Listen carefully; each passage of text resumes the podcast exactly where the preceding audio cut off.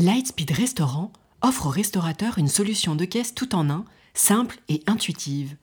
Paiement intégré, gestion multisite, paiement à table, gestion des stocks, intégration du système de réservation, rapport de vente intégré. Lightspeed est le logiciel de caisse de référence de milliers de restaurateurs et hôteliers en France. À table avec. À table avec, le podcast du magazine Le Chef. On ne sort pas indemne de chez Christopher Coutenceau. Dans l'assiette et dans les mots, cette personnalité sans concession affirme, ose, provoque parfois et s'affranchit des conventions. Engagé en faveur de la pêche durable, il a fait de la mer un mode de vie, sur l'eau comme en cuisine. Dans son restaurant au décor changeant, tour à tour cocon ou tempête, la succession d'assiettes suscite des émotions fortes et fait tomber les résistances. Amateur de sensations fortes, il a érigé l'excellence comme valeur cardinale, et tel un sportif de haut niveau, s'est battu pour atteindre la récompense ultime. Ce capitaine au long cours a démontré qu'il était capable d'affronter toutes les tempêtes, avec une exigence sans cesse renouvelée.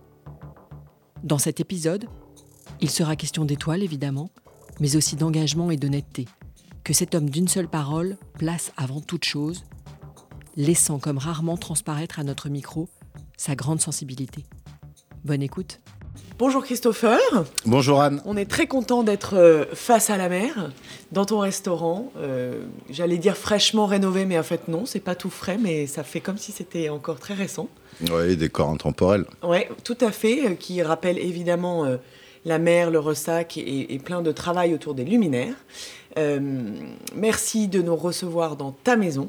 On va revenir un petit peu, si tu le veux bien, sur ton parcours mmh. ici, beaucoup à La Rochelle et puis un petit peu ailleurs aussi. Euh, tout a commencé en 1978. C'est ça. Mais finalement, on était parti sur le football. Ah oui, complètement. Ouais. Donc, euh, né à La Rochelle en, en 78. Puis comme beaucoup de, jeunes, grande passion, euh, jouer à, la SPTT à La Rochelle bon, dès l'âge de 5 ans et demi. Et puis à l'âge de 12 ans, euh, donc euh, bah, jouer en sélection, tout en jouant dans mon club. Et puis j'ai été recruté par le SCO d'Angers le FC Nantes pour faire des essais en centre de formation. Et je suis rentré au FC Nantes et puis j'ai abandonné au bout de, ouais, de 4-6 mois à peu près. Et pourquoi? Bah, c'était le gros problème de ces années où euh, il y avait des falsifications de carte d'identité. Donc euh, c'est vrai qu'en moins de 12 ans, on jouait avec des, garçons qui faisaient déjà 1m80, euh, qui venaient d'Afrique et avec bah, une carte. ouais, j'ai 12 ans, mais bon, ils en avaient 15 quoi. Donc me suis vite dit ça va être compliqué de, réussir dans cette branche-là. Donc euh, et tu te l'es dit et c'était une grosse frustration ou? Ah bah très grosse frustration. Même mon père euh, n'y croyait pas quand je l'appelais pour qu'il vienne me chercher parce que bah, j'avais un but dans le jardin chez mes parents, je dormais avec le ballon, euh, c'était c'était un rêve. Mais Passion foot quoi. Après, il euh, faut, connaître ses capacités et voir si on, est capable aussi. Après, si c'était pour être un joueur professionnel de milieu de tableau, ça m'intéressait pas non plus. On avait l'esprit compétiteur déjà euh, assez bah, jeune Bah oui, compétiteur. De bien faire les choses, on va dire, quand tu te lèves le matin, c'est pour faire le, mieux possible. Si tu t'engages et que tu montes sur le terrain, c'est. Euh, voilà. Donc après cuisine parce que parce que similaire euh, avec les équipes, le combat euh, et puis je connaissais ce métier parce que mon, mon père était euh, était chef de cuisine. Pendant ces années foot, de, de, ta tendre enfance jusqu'à, tu nous en reparleras après, de passer à la cuisine, il y a aussi cette passion peut-être de la pêche dont tu peux nous parler qui a commencé assez tôt? Oh bah 3-4 ans, hein, 3-4 ans, c'est vrai donc que... Plutôt que le foot oui, complètement, ouais. Bah, c'est vrai que mes parents bah, faisaient ce métier-là, hein, donc moi je vivais beaucoup chez mes grands-parents, côté paternel. Et puis c'est vrai qu'ils venaient me chercher à l'école. Et puis tous les soirs, on allait pêcher. Mais vous alliez pêcher avec ton grand-père dans un but de manger la pêche? C'était très lié à la cuisine Oui, c'est ça. Déjà, mon, mon, papy était éleveur de cochons et puis il a coulé sa ferme dans les années 80 quand le cochon rose industriel est arrivé en Bretagne. Lui, il achetait les petits, les bébés cochons dans les, dans les montagnes euh, dans le nord des Pyrénées. Il faisait ses céréales et ils engraissaient. Et puis, au bout du compte, quand ce cochon rose est arrivé, on lui a acheté euh, son kilo de cochon à 20 centimes de francs oh et puis euh, bah, des pots de bilan de la, ferme. Donc, il est venu sur La Rochelle, pas loin de la retraite, donc il s'occupait de faire la criée le matin pour mon père. D'accord. Donc, c'est pour ça que les marieurs m'ont connu à l'âge de 3-4 ans. parce qu'avant d'aller à l'école, on faisait la crier. Mhm. En même temps, on prenait les appâts pour le soir pour aller à la pêche. Et on pêchait, oui, parce que bah, c'était des gens euh, au niveau financier très modestes. Et on pêchait bah, la saisonnalité, hein. donc euh, ça pouvait euh, pêcher à la balance, les étrilles, les tourteaux, les araignées, et selon les saisons, les merlans l'hiver, euh, les bars l'été, et puis ma grand-mère qui était une cuisinière hors pair, quand on rentrait le soir, nous les préparait. ouais. Donc, tu as connu ça très très tôt. Et comment on avait le temps de faire et la pêche, et l'école, et le foot? Alors, ce qui était bien chez mes grands-parents, c'est qu'il n'y avait pas cette, euh, on va dire, cette exigence de faire ses devoirs euh, comme avec ma mère. Donc, euh, les devoirs, on les faisait euh, sur le bord de l'eau, et ça m'arrangeait bien d'ailleurs. D'accord. Euh, donc tu nous disais effectivement le foot, finalement ça s'arrête et tu décides de faire un lycée hôtelier, Oui, La Rochelle. un peu dans ton coin, non? Si- Bah, et ce qu'il y a, c'est que mon père voulait pas spécialement que je fasse ce métier-là par le cadre de vie que ça peut emmener. Ce côté décalage, travailler quand les autres s'amusent, euh, la dureté du métier, et puis, bah, on va dire, euh, y passer sa vie, quoi. hein, Parce Mhm. que c'est ça le métier de cuisinier. Mais bon, donc je me suis inscrit au lycée hôtelier sans leur dire, et puis ils ont été mis au courant quand ils ont reçu le courrier, comme quoi j'étais accepté. Et mon père m'a gentiment dit euh, Ah, tu veux faire cuisinier, tu sais pas ce que c'est. Bah, je dis Papa, je te vois depuis. une petite idée, quand même. Ouais, voilà, depuis petit. euh, il me dit Non, un vrai cuisinier, c'est un boulanger, un pâtissier, un confiseur, un poissonnier, un boucher, un charcutier. euh. Et donc, euh, il me dit bah, Si c'est ça, euh, 14 ans et demi, euh, hop, tu vas faire la saison chez Gahuzer à Biarritz. T'es d'accord avec euh, ce sujet dont ton père parle de il faut tout faire, il faut tout savoir faire pour être cuisinier, ou tu dirais qu'aujourd'hui à l'âge que tu as et avec la belle expérience, c'est pas tout à fait le cas? Si, je pense que si vous voulez être propriétaire de votre établissement, Mm. faut connaître le service, faut connaître la pâtisserie, euh, malgré qu'on ait un chef pâtissier, Benoît Godillon. Mais comme disait Jacques Maximin, euh, qu'on a des demandes, c'est bien de faire voir qu'on est capable de le faire, de dire, et après de faire faire. euh, Donc ça veut dire qu'il autres. faut, pas être expert en tout, mais il faut, faut quand même connaître un peu. Oui, complètement, ouais, Mm. ouais, complètement. Et puis, je pense que ça peut apporter aussi dans le métier de cuisinier. Certaines techniques, euh, ça, ça, ça ouvre une créativité aussi. Et ce lycée hôtelier, tout de suite, ça te plaît? Tout de suite, tu te dis, alors évidemment, tu as l'expérience familiale en amont, mais quand tu fais le lycée, tu te dis, c'est ça que je vais faire, ou tu as quand même des phases où tu te dis, ça va être, ça va être dur? Non, franchement, j'avais trouvé ma voie. C'est vrai que l'école, moi, j'étais un rêveur. euh, tu m'aurais demandé après le cours de français qu'est-ce qu'elle a dit? Je sais pas, je pensais au football, au rugby, à la cuisine. J'étais, euh, Et c'est vrai, tout de suite, je me suis retrouvé dans mon élément. Plus au début par ce côté professionnel, euh, moins assis, moins à l'école, euh, le côté un peu les, les services, euh, côté très actif, ouais, ça, ça, ça m'a plu directement, ouais. Et avant de, de- de revenir à La Rochelle, on- on- tu vas évidemment faire des stages dans le cadre de ce, de- de ce lycée hôtelier et travailler un petit peu ailleurs. Est-ce que justement tu peux nous parler de ces expériences? Écoute, euh, les premiers stages, donc, oui, saison chez André Gahuzer au Miramar, à 14 ans et demi. Après, je suis allé en stage euh, de, de lycée euh, chez Jean Bardet. Après, à Tours. Après, chez Michel Guérard, stage. Et après, euh, Monsieur Guérard m'a embauché comme commis euh, une fois le- l'examen passé. Donc après cette expérience euh, chez Michel Guérard, tu, tu continues un peu ta route? Oui, complètement. Donc, j'ai travaillé avec Didier Odile et de Gardure À Biarritz. à Biarritz, Mhm. Qui est pour moi, euh, en fait partie de mes meilleurs chefs, que ce soit techniquement, euh, dans l'ambiance qu'ils pouvaient mettre dans leur établissement et en cuisine, parce que c'était une machine, franchement. Ouais. Après, Ferran Adria et le Bully euh, à Rosas. Donc voilà, toi, c'était un parcours où euh, du classique euh, créatif, euh, du moléculaire, fallait un panel euh, complètement différent à chaque fois. Euh, en 2001, tu reviens euh, sur tes terres à La Rochelle. Oui.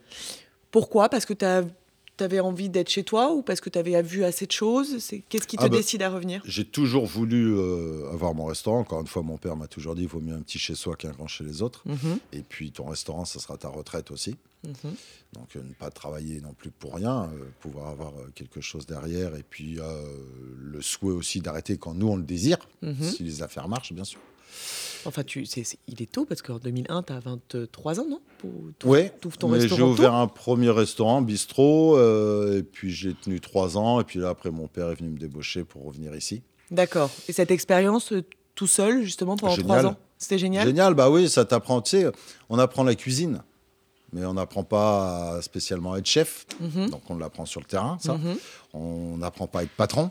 Ça, on l'apprend aussi sur le terrain.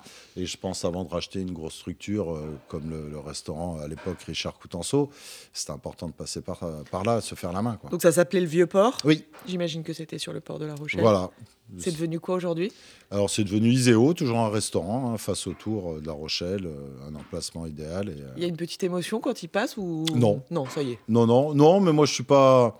T'es pas sentimental On en parlera à ta femme alors Ah, ça dépend sur quoi, mais, mais sur le côté maison, le côté professionnel, euh, non, c'est voilà, c'est des expériences et c'est des pages qui se tournent pour, pour, pour avancer un peu plus et aller plus loin. ouais.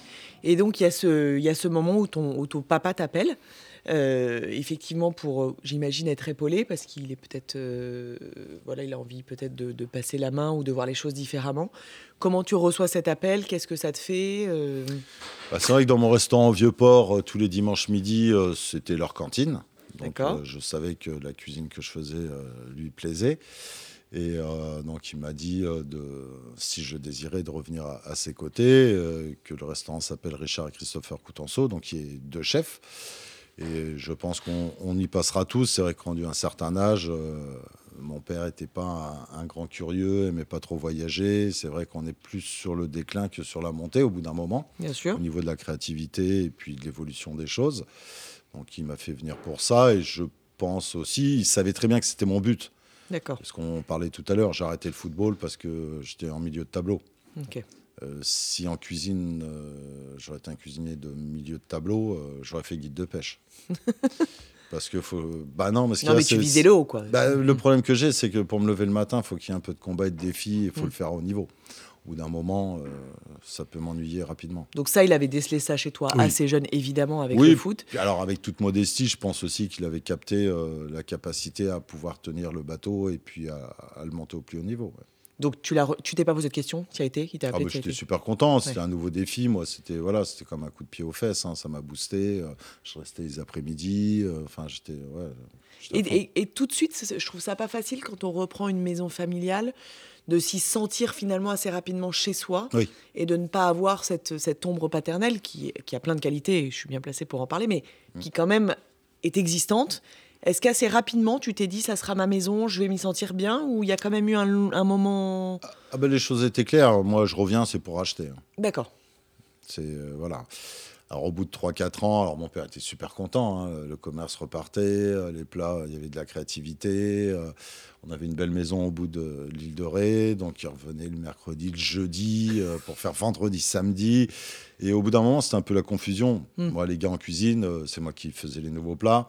Les chefs, quand il y a votre papa, on écoute qui Ouais. Alors par respect, on écoute quand il est là, et puis après. Et quand il est moi. derrière, on l'écoute un peu Donc moins. au bout de 3-4 ans, je lui ai dit écoute papa, il y a deux solutions. Mm. Parce que lui, il était reparti comme en 40, hein, euh, tranquille. Tu lui avais redonné le coup de boost? Bah oui, puis bon, bah, 2-3 jours par semaine de boulot, euh, l'île de Ré, euh, cool quoi. Je dis non, c'est pas possible déjà pour les équipes et puis pour moi. Je dis au bout d'un moment, c'est soit tu arrêtes avec maman, moi je rachète, ou soit moi je prends une place ailleurs. C'est dur, non, de lui dire ça ou? Je pense que c'était judicieux. Ouais. Au bout d'un moment, les transmissions sont jamais bien faciles à faire. Mhm. Et je pense que quand la personne est prête, faut, Faut marquer la avoir rupture. l'intelligence euh, de dire bon ben maintenant voilà, t'es prêt, ça va rouler, euh, je me retire, euh, je te vends et voilà. Et il a eu l'in- enfin, l'intelligence, Oui. pardon, mais il, a- il- il a Ouais. senti le truc? Complètement, D'accord. complètement. Et alors c'est là qu'arrive Tin Nicolas Brossard. Ah, Alors, pourquoi tu rachètes avec Nicolas? Comment t'as connu Nicolas? Ben écoute, euh, quand je suis revenu, donc euh, j'ai vendu mon restaurant à mon frère, je suis revenu ici. Euh, trois mois après, euh, notre directeur de salle, avec qui mon papa a fait son apprentissage, a fait toute sa carrière, parce que en 40 ans, il n'a jamais changé un cuisinier ni un serveur. Ça n'existe plus, ça. Ah bah non, là on parle de 40 ans, pas de 2 ans. Ouais, hein, quand même, et puis ils ont fait leur apprentissage, hein. ils, ils ont travaillé sur Paris dans le même restaurant, ils dormaient dans une petite chambre de bonne ensemble. Oh. C'était euh, voilà, Jacques Sarrault était euh, À la vie, à la mort. ouais euh, un, vrai ami, quelqu'un de la famille. Donc il allait prendre sa retraite, donc il fallait un nouveau directeur de salle pour épauler ma mère. Donc on trouve Nicolas Brossard qui sortait de- du Louis XV Monaco en tant que chef sommelier. Donc on a déjeuné avec mes parents, moi et puis Nico. Et puis, Tu t'en euh, souviens très bien de ce déjeuner? Ouais, parce que moi, sur les gens, je suis assez, euh, assez intuitif. Et Ouais. mon père, à chaque fois, sur les rendez-vous, euh, il me faisait venir. Qu'est-ce que Qu'est-ce que t'en penses quoi Ouais. Moi, j'ai dit, voilà, c'est.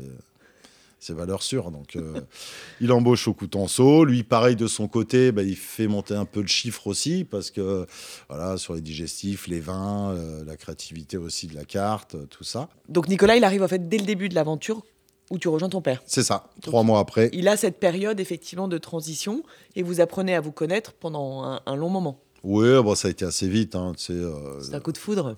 Oui, voilà, ouais. Bah, tu, tu connais un peu le, le personnage. C'est compliqué de pas s'entendre et de voir euh, le cœur qu'il a et l'honnêteté et, et la gentillesse naturelle. Donc euh, ça a tout de suite marché.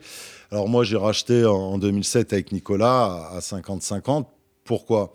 Encore une fois, euh, j'ai connu le modèle euh, ma mère en salle, mon père en cuisine. Euh, dans le temps, aubergiste, tu recevais à la maison, bah, le couple était là. Mhm.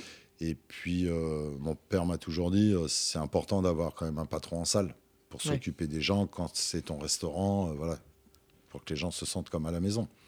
Et puis pour porter aussi le bateau, parce que pour pouvoir se concentrer sur la cuisine, il faut quelqu'un aussi euh, qui soit en salle pour, pour t'alléger et pour, euh, pour faire le, le boulot de... Et le projet a tout de suite plu à Nicolas de se dire je rachète un, un gros bateau euh, avec un chef. C'était aussi son, son envie à lui ou finalement c'est la vie qui a fait qu'il... Oui, oui, c'était son envie. Et je me souviens, Nicolas qui s'est mis en pleurs euh, devant les banquiers euh, au moment de signer, parce que le, le contrat bancaire était 70% pour moi, parce que j'ai le nom Coutenceau et j'étais le fils, Ouais. et 30% pour Nicolas. Et puis j'ai dit non, non, je ne signerai pas, il faut tout refaire à à 50-50. Et euh, ça l'a vraiment touché. Donc euh, il y a eu la petite larme, et il me dit mais pourquoi tu, tu fais ça? Ben, je dis parce que moi, c'est pas un coup d'éclat, moi, c'est une carrière que je veux faire. Hmm. Euh, je peux pas te demander de travailler autant que moi et que moi, je récupère les fruits et que toi, tu, tu rames à côté. Et, et voilà, on parle d'honnêteté et de, de- de droiture. Donc, euh, je dis non, ce sera 50-50 et sur tout ce qu'on fera, ça sera comme ça. C'est une belle histoire et c'est une belle histoire qui dure. c'est pour ça que ça tient. Mm, ouais, Parce exactement. que c'est honnête, tu sais, c'est comme un mariage. Hein. Mm. Euh, si t'es pas honnête et que tu fais pas les choses pour le foyer ou pour, le, pour ta famille, c'est, euh, ça, ça peut pas marcher tout le temps. Donc quand tu, quand tu reprends le restaurant de ton père, il y a déjà deux étoiles hein, Oui. que tu maintiens, que tu gardes. Mm. Euh, dès le début, tu te dis j'aimerais bien atteindre le- l'étoile d'après. Oui, complètement. Ouais. Bah, toujours faire mieux. Oui, oui, toujours faire mieux. Euh, entre-temps, tu ouvres l'aïeul Oui, en 2018. pour... euh, comment ça se passe? C'est que tu as la, possibilité de prendre le, lieu à côté ou c'est que tu avais envie d'avoir euh, une deuxième adresse?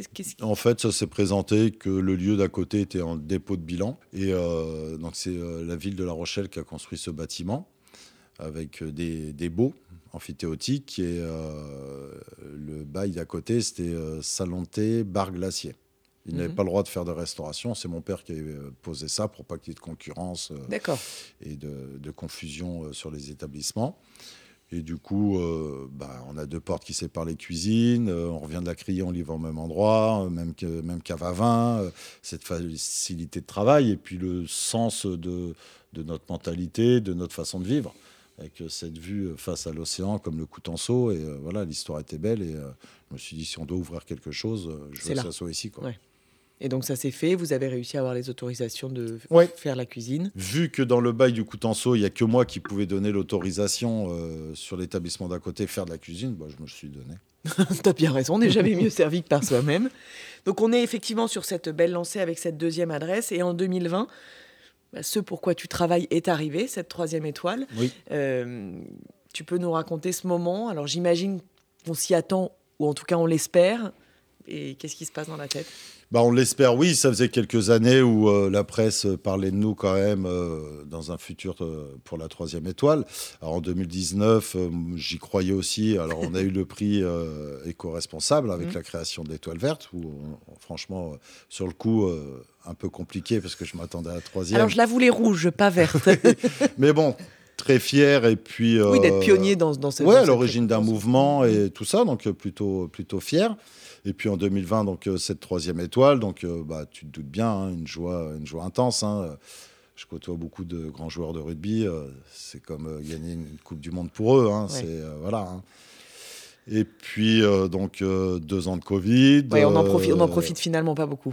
Bah non, non, Ouais. mais bon. on l'a, donc on, est content quand même. Bien sûr, bien sûr. Deux ans de Covid, on rouvre, on fait neuf mois d'exploitation commerciale et puis euh, la perte de la troisième. Ouais, ça c'est bah, La tristesse était à la hauteur de la joie qu'on l'a eue. D'accord. Et l'incompréhension était, était très forte, ah, j'imagine Complètement, complètement, parce que neuf mois, euh, et puis, bah, tu sais, euh, j'ai grandi dans une cuisine, je sais, euh, mm. je sais manger, je sais cuisiner, et puis on bouge un petit peu, on voit ce qui se fait aussi ailleurs, et puis on avait vraiment, c'était vraiment encore plus recentré sur la qualité, en faisant moins de couverts, on a gardé toujours les mêmes équipes, mm-hmm.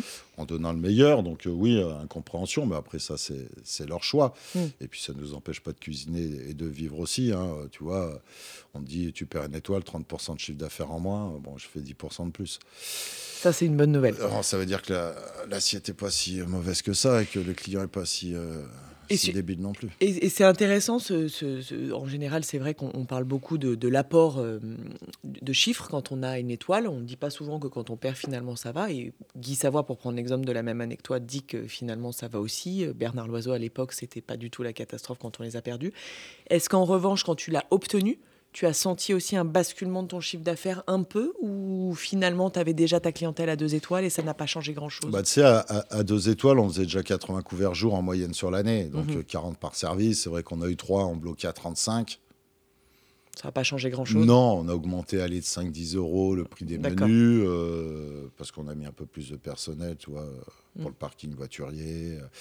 Non, ça ne nous a pas changé grand-chose. C'était plus la déception. De...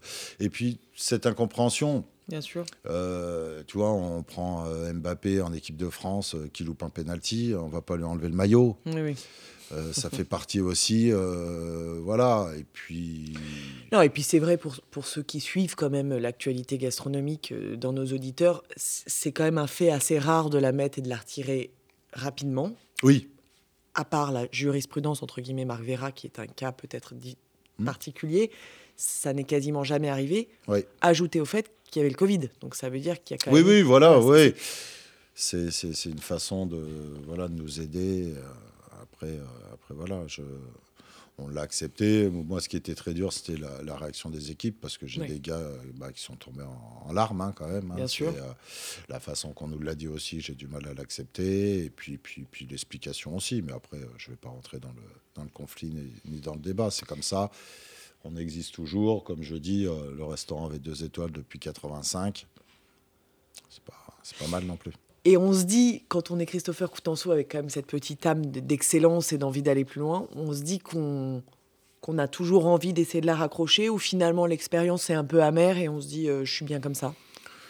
Euh, L'envie, euh, de toute façon, euh, pas spécialement de la récupérer, mais de, faire très très bien et de tatouer un souvenir au client, euh, ça on l'a toujours. Mhm. Tu as dîné hier soir, euh, tu peux. Alors c'est moi qui fais le journaliste. Qu'est-ce que vous en pensez, Anne? C'était un très bon repas. Voilà, donc non, non, on continue et puis toujours continuer à évoluer. Après, la troisième étoile arrive. on Tant mieux. On la prendra. Hein. elle n'arrive pas. On peut vivre sans, mais on vit mieux. mais par contre, tu vois, je te cache pas, Anne, avec Nicolas, on a eu quelques mois. difficiles ouais, très difficile, où on s'est posé la question, on vend tout, on arrête, et puis on va à la plage, quoi, tu vois. Mm. Il y, a eu quand même ce moment de remise en de, de doute et de remise en question. Moi, j'ai toujours mal. Hein. Honnêtement, j'ai toujours mal parce que, tu sais, je suis un garçon qui a toujours été très honnête, soit en cuisine ou sur les terrains. Tu fais une bêtise, ouais, j'ai fait une bêtise, je l'assume. Tu mm-hmm. T'as fait bien, euh, t'as gagné le match, on dit non, t'as perdu quand même. J'ai un peu de mal, tu vois, c'est ça. Et puis, puis, puis ça a été toute ma vie. Et encore une fois, tu connais la profession aussi bien que moi. Euh, tu sais comment on travaille avec Nicolas, donc c'est mm. la criée à 6h30, euh, c'est là. Le nombre de litres de sueur qu'on a mis, l'honnêteté euh, qu'on a mis à être là présent avec les équipes, parce qu'on est là pour les pour être avec eux. Hein. Un entraîneur de rugby, il n'est pas dans un autre club, dans un autre pays, pour entraîner une autre équipe. Il est tous les jours à l'entraînement avec les gars, au match avec les gars. Et c'est ce qui se passe. Et tu vois, c'est le côté dur était plus là-dessus, sur l'investissement qu'on a mis ou qu'on a racheté. En 2017, on, a mis 2 euh, bah, millions d'euros pour refaire ce décor, pour écrire vraiment cette partition marine et raconter une histoire sincère. Euh, on a hypothéqué nos maisons, on a toujours pris beaucoup de risques, euh, alors des risques quand même maîtrisés parce qu'on savait où on allait. Mmh. Et c'est ça qui était dur, c'est ça. Oui, oui, c'est vrai. Après, moi, je l'entends complètement, mais finalement, les investissements que tu fais dans une maison qui t'ont permis d'atteindre cette excellence, même si aujourd'hui elle n'est plus parfaitement au niveau 3, mais 2. Je veux dire, quand tu vois ta maison, t'en es quand même toujours très Ah, fier, bah, non? Complètement. Et puis, et puis, je suis dans ma ville euh, natale. Oui. Et c'est là aussi où tu racontes une histoire de cuisine. Mm. Parce que tu exerces sur euh, un territoire où tu connais le moindre caillou. Tu connais la vie des poissons, des crustacés, quand est-ce qu'ils se reproduisent. Parce que bon, le poisson arrête de se nourrir pendant plusieurs mois. Et euh, c'est c'est ça qui est intéressant. Et puis quand je, vois ce, quand je regarde dehors, euh, bah, ouais, moi je m'y plais. C'est- c'est je magique, ne serais ouais. pas vu ailleurs. Ouais. Et j'aurais peut-être pas fait la même cuisine, j'aurais pas raconté la même chose en tout cas. On va euh, parler aussi un petit peu de, de- de cet engagement que tu as euh, alors vis-à-vis de la mer, euh, qui est assez fort, engagement connu aujourd'hui et, et reconnu. Est-ce qu'il y a des choses Alors, tu, tu avais beaucoup agi pour l'arrêt de la pêche électrique. Oui. Est-ce qu'il y a encore aujourd'hui des gros sujets qui te tiennent à cœur ou des voilà Est-ce que tu peux nous parler de cet engagement qui est finalement permanent et quotidien Mhm. Mais voilà, est-ce qu'il y a des, des choses encore euh, Malheureusement, ça s'arrêtera jamais. Euh, je vois la terre est très régulée sur la chasse. Euh, on chasse pas un sanglier enceinte, on chasse pas euh, les perdrix euh, quand elles se reproduisent. Et c'est vrai que le poisson, en plus, Il y a des périodes de chasse. en bah oui, oui, en plus d'exterminer la, la ressource, parce que les moyens de pêche aujourd'hui, euh, je vois l'année dernière, on a eu un bateau qui faisait 375 mètres de long, le deuxième plus gros navire au monde de pêche industrielle, sous pavillon australien, qui était sur la plus grosse frayère d'Europe, donc le plateau de Rochebonne, qui est entre l'île de Léron et l'île de Ré ça a dû te plaire, ça. et qui est resté 15 jours et euh, qui a rebalancé à l'eau euh, 400 tonnes euh, de merlus morts pêchés parce qu'il avait déjà le quota. Oh mon Dieu. ouais. Donc, euh, ben, un coup de chalut, tu vois pas ce que tu as pêché. Cet, cet engagement, euh, évidemment, qu'on a bien compris et que, et que tu vis au quotidien, ton père l'avait, il vient d'où? C'est juste parce que tu es face à la mer ou c'est parce que tu as pêché pas depuis que tu as l'âge de 4 ans? Non. C'est- Mon père le faisait pas, c'est mon grand-père qui m'a transmis ça. Mhm. Euh, et je me souviens très très bien sur les débuts le soir qu'on allait pêcher, que ça soit pêche du poisson à la canne ou pêche coquillage crustacé à marée basse. Euh, C'était que du poisson de saison. Là l'hiver, bah, on va au merlan. S'il y a des bars, on les remet à l'eau.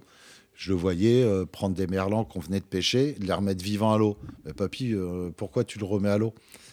Bah Parce que tu vois, celui-là, il est trop petit.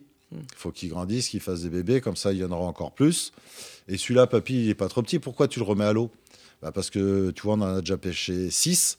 Et euh, quand on va rentrer, mamie va nous les cuisiner.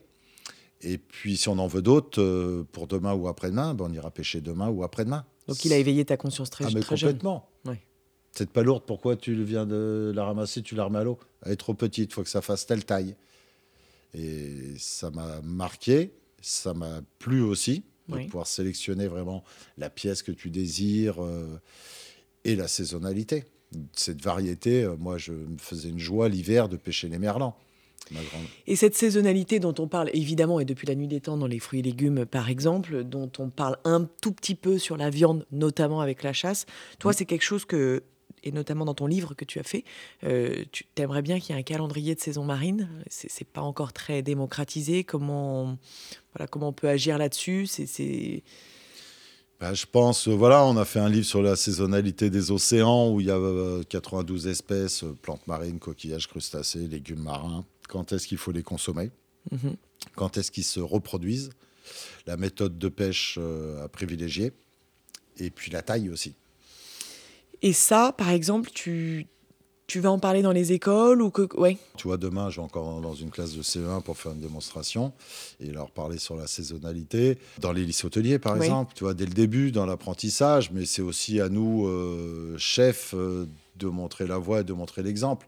Que sur les cartes euh, françaises de restaurants, euh, qu'il n'y ait pas de bar à l'heure où on se parle aujourd'hui. Oui. Et si on regarde, a tu auras beaucoup. du bar, tu auras de la langoustine, tu auras de la sole, alors que c'est des sols qui sont pitoyables. Elles sont nerveuses, c'est presque immangeable. Elles sont toutes plates parce qu'elles sont en œuf, quoi. Et la ressource fait que bah, faut les laisser tranquilles. Alors, tu vois, le problème de- des océans, c'est que ça, ça choque personne. Pourquoi? Bah parce que demain, tu fais euh, une émission de télé où tu vois un chasseur qui va tuer une femelle sanglier enceinte, qui va saigner, qui va pleurer, qui va faire du bruit. euh, tout le monde va Ça- tourner la tête. Oh, ça, c'est se voit, affreux. ça se voit en fait, c'est ça? Tu prends un poisson, tu le sors de l'eau, il n'y a pas de larmes qui coulent, il n'y a pas de sang. Ouais. Ça, pas de bruit. Mm. Tout le monde va regarder, ça va choquer personne. Alors moi, je me sers beaucoup du dauphin parce que c'est flipper, c'est l'ami de l'homme. Et- et- Ouais, mais ça choque. Oui, oui, t'as tu prends un dauphin qu'on est en train de couper les nageoires vivants, où tu as l'alarme qui Ouais. coule et que tu as les, les crissements du dauphin, il y a beaucoup de gens qui vont regarder ça à télé, qui vont tourner la tête. Oui. Tu prends une sol, un bar qui fait pas de bruit, qui bouge très peu, C'est moins visible, c'est moins concret, quoi. bon, on peut regarder, c'est pas choquant. D'accord. Alors, je me sers comme levier beaucoup sur le dauphin pour essayer d'avoir un peu, un peu d'impact aussi. Mais il faut, faut, agir, euh, faut agir quand même assez rapidement, encore une fois. Mais bon, Et tu disais notamment dans ce, dans, dans ce livre où tu, tu, tu parles de, de beaucoup d'espèces différentes, qu'aujourd'hui on consomme euh, Mhm. peut-être une dizaine d'espèces alors qu'il y a beaucoup d'autres espèces qu'on ne regarde même pas. Comment on éveille la, la curiosité là-dessus?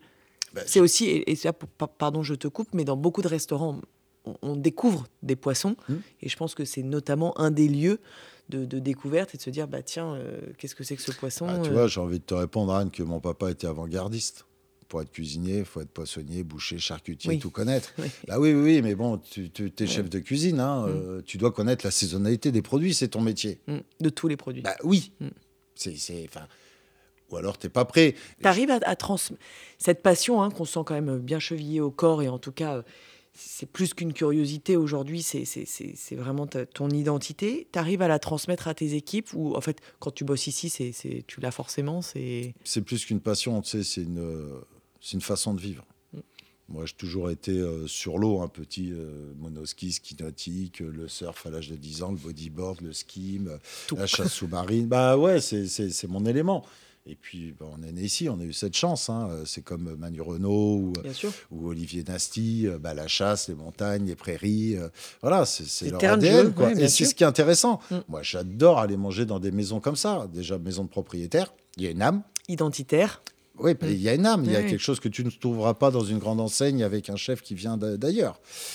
Et puis, euh, cette sincérité, ces connaissances qu'ils ont de leur terrain, de leur terroir, cette honnêteté. Et euh, bah, quand tu sais que tu vas manger dans des maisons comme ça, tu as envie de découvrir, quoi. Ouais. Puis tu es raccord avec tes valeurs aussi. Et apprendre. Mm. Mm. Et apprendre, parce que parce que on a un rôle pour le client éducatif. Et, et justement, pour revenir sur tes équipes, ils sont euh, complètement fusionnels avec toi sur tous ces sujets? Mais ils viennent chez nous Pour, pour ça. D'accord. pour ça. Et c'est plaisant parce qu'on voit quand même, et je le vois aussi dans la pêche, tu vois, la génération de, de- de jeunes de 20 ans, 25 ans, alors eux, ils pêchent presque qu'en eau kill, D'accord. où ils remettent le poisson vivant, où on a même des petites pommades, tu vois, pour recicatriser le trou en moins de 24 heures, euh, pour, euh, voilà, vraiment pour en prendre soin. S'ils ont des poux de mer, on les enlève. C'est marrant, j'ai l'impression, alors euh, arrête-moi, mais tu prenais tout à l'heure, tu parlais de Top Chef qui dure quand même depuis 15 ans. Mhm. J'ai l'impression qu'il y a quand même un retour. Si tu prends les jeunes d'il y a 10-15 ans, Oui. la conscience des jeunes aujourd'hui est complètement. euh, a quand même bien changé, ce qui est quand même une réussite et on peut s'en féliciter. Oui. Est-ce que tu partages ça aussi dans les gens que tu vois dans tes cuisines? Tu trouves que la conscience est plus, vient plus tôt euh, complètement. Ils sont soucieux euh, de ce qui les entoure et euh, je pense qu'on va dans une bonne direction, ouais, c'est sûr. Ça, c'est une pointe d'espoir quand même, parce qu'après avoir Oui. parlé de, la, de ce qui se passe en mer, Alors, qui tu vois, on a le peu- potentiel pour faire avancer toutes ces choses-là, mais il va falloir que les lois aussi avancent, qu'on leur donne les moyens de, Mm. de pouvoir... Bien faire. Ouais, puis, puis d'accomplir aussi leurs rêves. Mm. Parce que leur rêve, c'est faire une cuisine, euh, une cuisine du moment qui est saine, qui est respectueuse. Et on peut le faire, tu vois, c'est ça. Hmm. Et je pense qu'on a été pendant trop d'années des enfants gâtés, où on voulait manger tout, euh, Tout le tout, temps. tout le temps, n'importe quand. et n'importe où. C'est des beaux combats, c'est euh, une belle maison et une, une belle histoire. Et qu'est-ce qu'on peut aujourd'hui euh, te souhaiter Qu'elle continue comme ça Bah, c'est ça. Ouais. Ouais, qu'on continue et que, que, que la pêche s'améliore un petit peu, que voilà, nos enfants et euh, petits-enfants puissent euh, continuer à déguster euh, ce que la nature nous offre et ce qui est le meilleur, tout simplement. Merci beaucoup, Christopher. Le soleil se lève, c'est magnifique. Euh, on était très contents de passer ce moment avec toi et merci pour ta, ton honnêteté et ton franc-parler qui est fort sympa dans, ce, dans cet univers. Merci, merci à toi, Anne. À bientôt. À bientôt. Rendez-vous le mois prochain pour un nouvel épisode d'À table avec, le podcast du magazine Le Chef. En attendant, si vous aimez notre podcast, laissez-nous un commentaire et 5 étoiles dans l'appli Apple Podcast ou dans votre appli de podcast préférée.